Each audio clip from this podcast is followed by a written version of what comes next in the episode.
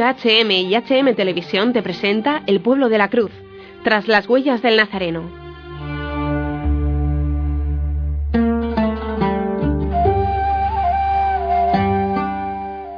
Nos habla el eminentísimo cardenal John Onaiye Khan, arzobispo de Abuja, Nigeria.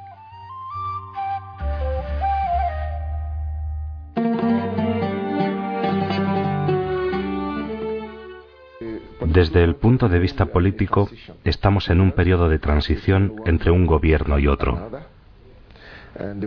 Estamos aún al principio de esta transición y esperando todavía para ver qué pasará. El nuevo gobierno, desde el punto de vista religioso, no es diferente que el anterior. En el gobierno tenemos católicos, además de musulmanes y otras denominaciones cristianas. El presidente es musulmán, Anteriormente nuestros presidentes eran cristianos. Tuvimos dos presidentes cristianos. Los ministros no han sido elegidos todavía, por ello estamos esperando para ver qué va a pasar.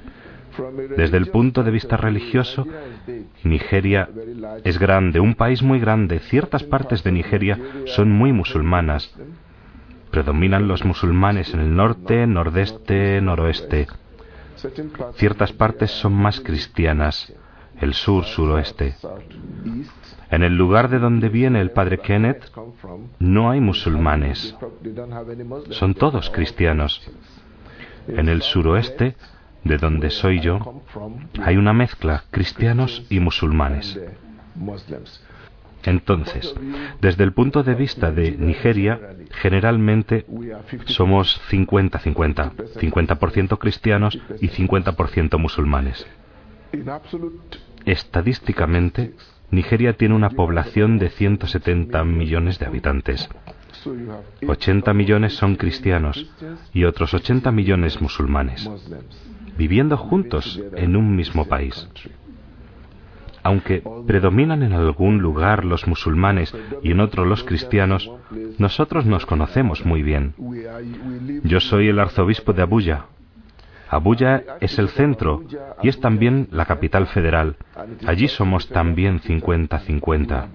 Los cristianos pueden vivir libremente su fe. La practicamos libremente, hacemos procesiones. La constitución de Nigeria permite libertad religiosa. Se puede ejercer la religión que quieras. Puedes cambiar tu religión si quieres. Y muchas veces no preguntan por tu religión en los formularios. Solo algunas veces, eso es oficialmente. Pero en cuanto a la presión social, si vives en una zona donde todo el mundo es musulmán, no es tan fácil expresar tu fe. Si vives en una zona donde todos son cristianos, no es tan fácil proclamar gritando tu fe islámica. Entonces, es todo cuestión de lo que piensan los que tienes a tu alrededor. Una familia profundamente musulmana no estaría muy contenta si algún hijo suyo quisiese ser cristiano. Estarían muy enfadados.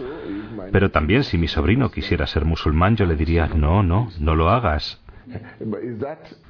¿Es eso persecución? Yo diría que no. Diría que para nada. Cuando se comete una injusticia, podría parecer que ésta ha sido hecha por cuestión de tu religión, pero puede ser por otras razones también.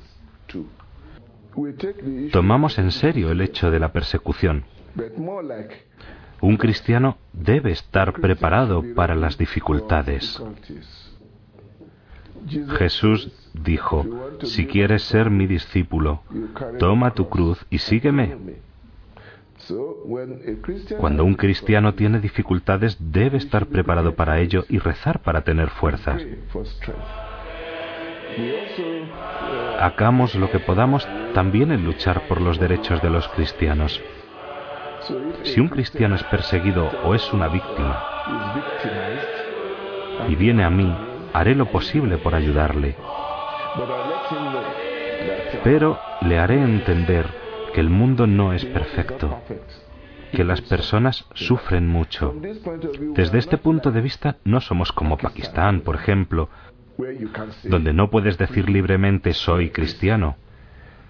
Quizá no somos tampoco como Egipto, ni como Irak, ni como Siria.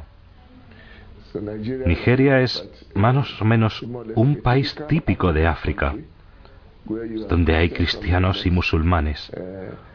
Algunos de nosotros somos conversos desde nuestra religión original, de nuestra religión tradicional.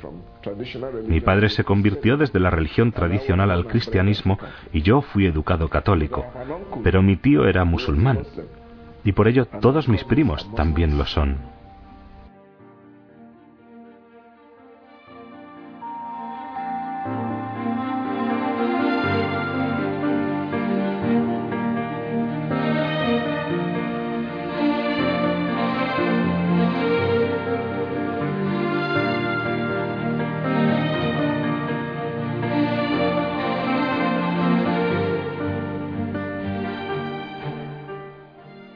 Raptaron 200 niñas del colegio y no las hemos vuelto a ver. Explotaron bombas en muchos sitios, bombardearon iglesias, como las noticias que tenéis allí. Ahora bombardean mezquitas, son simples terroristas y el gobierno está intentando afrontarlo. No es fácil tratar a los terroristas. No tienen uniforme, no se organizan como un ejército viven entre la gente. No sabes quién lleva armas. Llevan vestidos largos con las armas debajo. Usan chicas jóvenes vestidas con una hijab que llevan bombas debajo de sus hijabs. Este es el problema que tenemos ahora. Las bombas explotadas en las mezquitas recientemente fueron llevadas por mujeres y chicas jóvenes. Pensamos que hay muchos lavados de cerebro. Si no es por un lavado de cerebro, no entiendo cómo una chica joven puede ir y matarse a sí misma. Lo que yo no entiendo es que las personas que las preparan y les dan las bombas y las envían a morir no van ellos mismos a morir. Estamos hablando del demonio, porque es algo diabólico.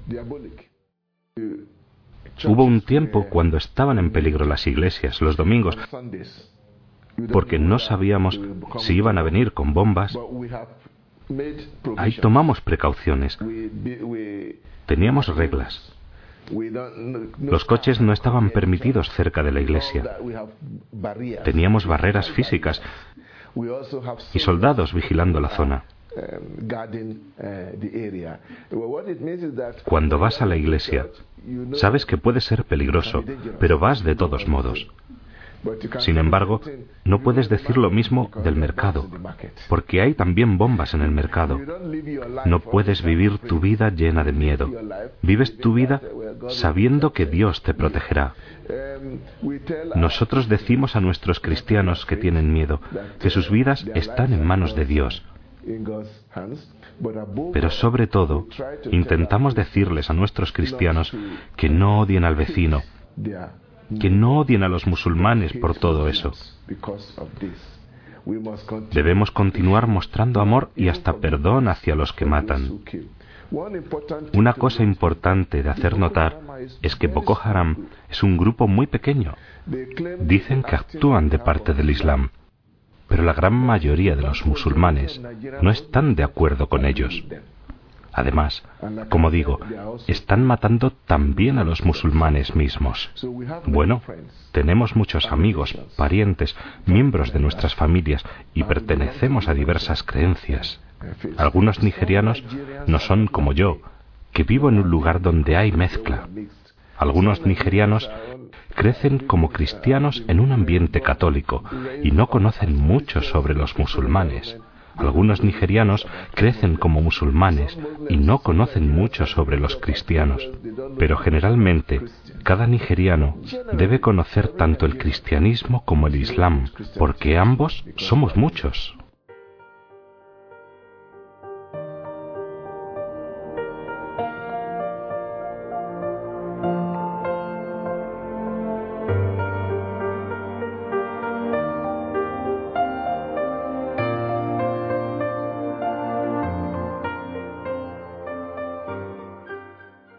Quiero decir, ¿por qué debo tener miedo? Tengo 71 años, así que estoy ya preparado para morir. 70 es una edad muy buena. Te pongo un ejemplo.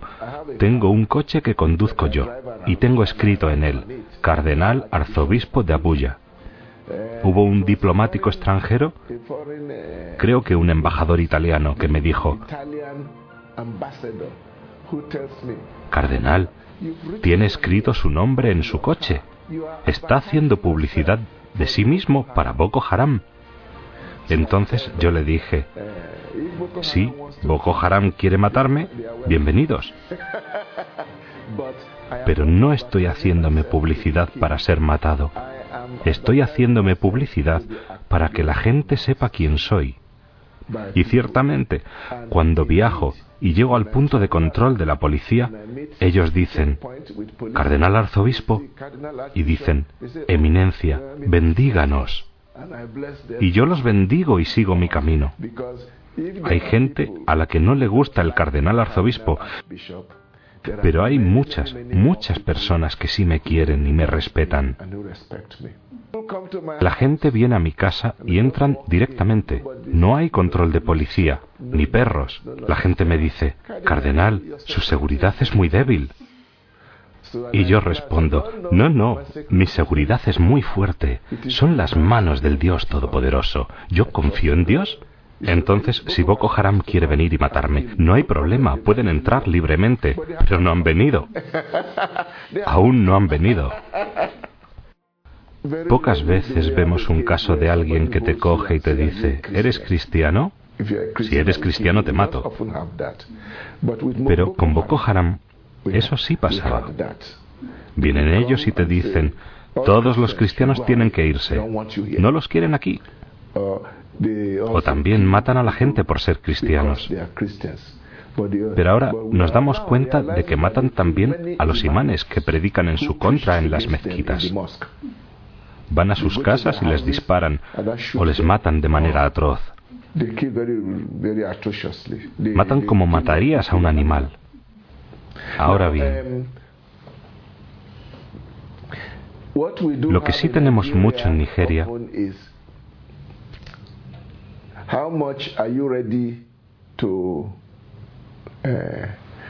¿Cuánto estás preparado a dar como sacrificio por tu fe? A veces algunas personas sienten que podrían tener mejores puestos de trabajo si cambiasen de religión. No es muy frecuente este pensamiento, pero a veces surge. Algún otro piensa, no me promueven por ser cristiano.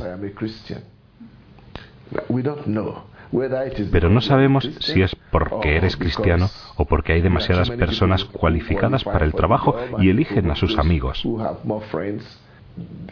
No es siempre fácil verlo.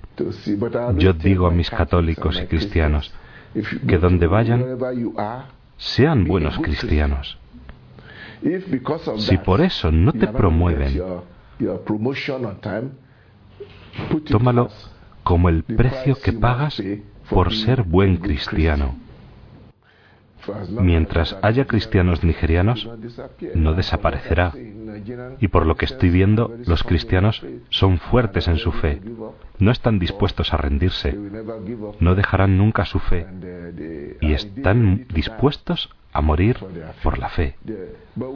No matamos por la fe, morimos por nuestra fe. Esa es la fe cristiana y en el cristianismo morimos por nuestra fe. Hay gente que matan por su fe. Hay lugares donde la cristiandad ha desaparecido casi por completo. Teníamos cristianos en el norte de África, por un tiempo luego desaparecieron casi completamente. Pero mientras desaparecía del África del Norte, aumentaba en el resto de África. No olvidemos la historia de España. España estaba bajo el reglamento árabe, pero los españoles se levantaron y reconquistaron a los líderes musulmanes echándolos al otro lado del Mediterráneo. Con esto quiero decir que todo es posible. Ya están en Europa y América. Tenéis terroristas aquí también. Tenéis terroristas aquí también. Y lo que Boko Haram es, es lo mismo que ISIS en Siria. Los talibanes en Afganistán y Pakistán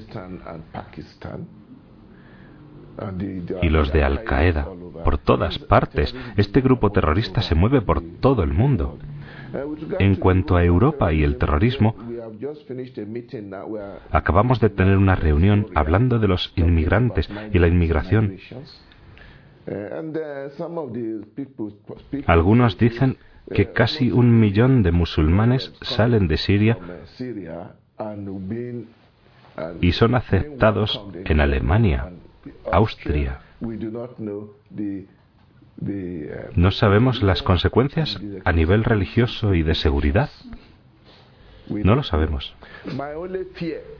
Mi único miedo es si los cristianos en Alemania y Austria estarán en alerta o si guardarán silencio, esperando y dejando que los musulmanes tomen o invadan el país.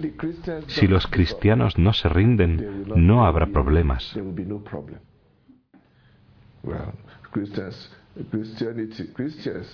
Los cristianos por todo el mundo debemos darnos cuenta que nuestra fe tiene que ser seria.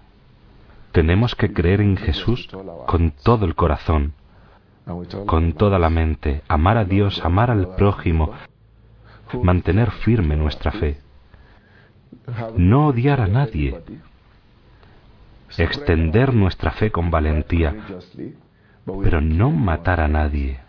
Creo que si nos aferramos a nuestra fe, podemos contar con la gracia de Dios para que nos sostenga.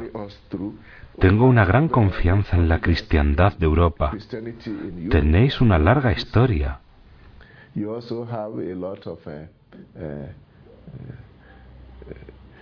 También un gran patrimonio de santidad.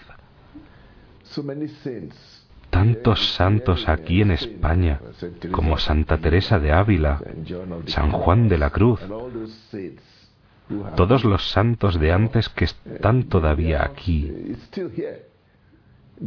El Espíritu está presente en Europa. Cuando los refugiados cuando los refugiados sirios encuentran la vida imposible en Siria, ¿por qué no se van a Arabia Saudí para refugiarse? ¿Por qué no se van a los estados del Golfo buscando refugio? ¿Por qué vienen todos a Europa? Claro, no vienen corriendo aquí porque les guste el cristianismo, sino porque les gusta Europa. Pero ¿por qué les gusta Europa? ¿Por qué ven que la vida en Europa es mejor? Hay libertad, pero la vida buena de Europa, la libertad en Europa no está aislada. En otras palabras, es el resultado de dos mil años de cristianismo, aunque los europeos no quieren recordar esto ahora. Debemos recibirlos, pero debemos darles para vivir no comida y alojamiento, sino debemos presentarles la fe. He dicho a mis hermanos obispos de Europa, no les deis solo comida, dadles la luz de la fe. No les forcemos, no queremos forzarles, no queremos decir que no les damos de comer si no son cristianos, no, pero les haremos conocer la fe Hacedle saber porque quizá esto no es el camino de Dios, es un signo de los tiempos. Me pregunto lo mismo. ¿Por qué no buscan refugio en el corazón del Islam? ¿Por qué van hacia países cristianos? Y cuando llegan allí, si nadie les dice, si nadie les invita, no van a hacerse cristianos por su cuenta.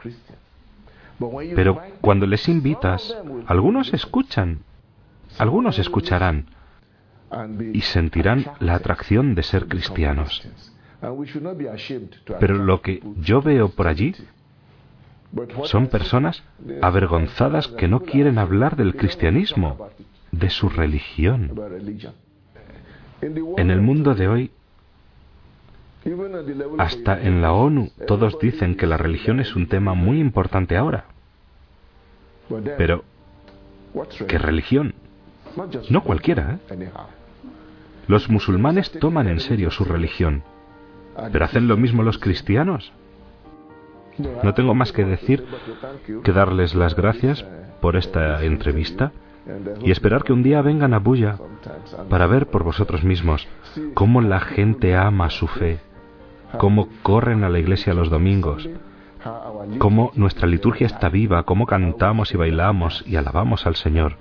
Aunque hay pobreza y mucha dificultad para las generaciones de jóvenes por el paro, el no tener trabajo, etc., es interesante ver cómo estas dos cosas pueden estar presentes juntas. Muchas gracias.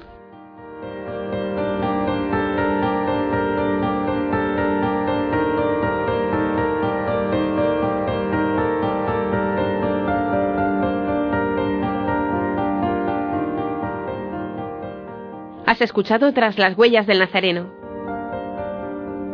Agradecemos especialmente su colaboración a Ayuda a la Iglesia Necesitada,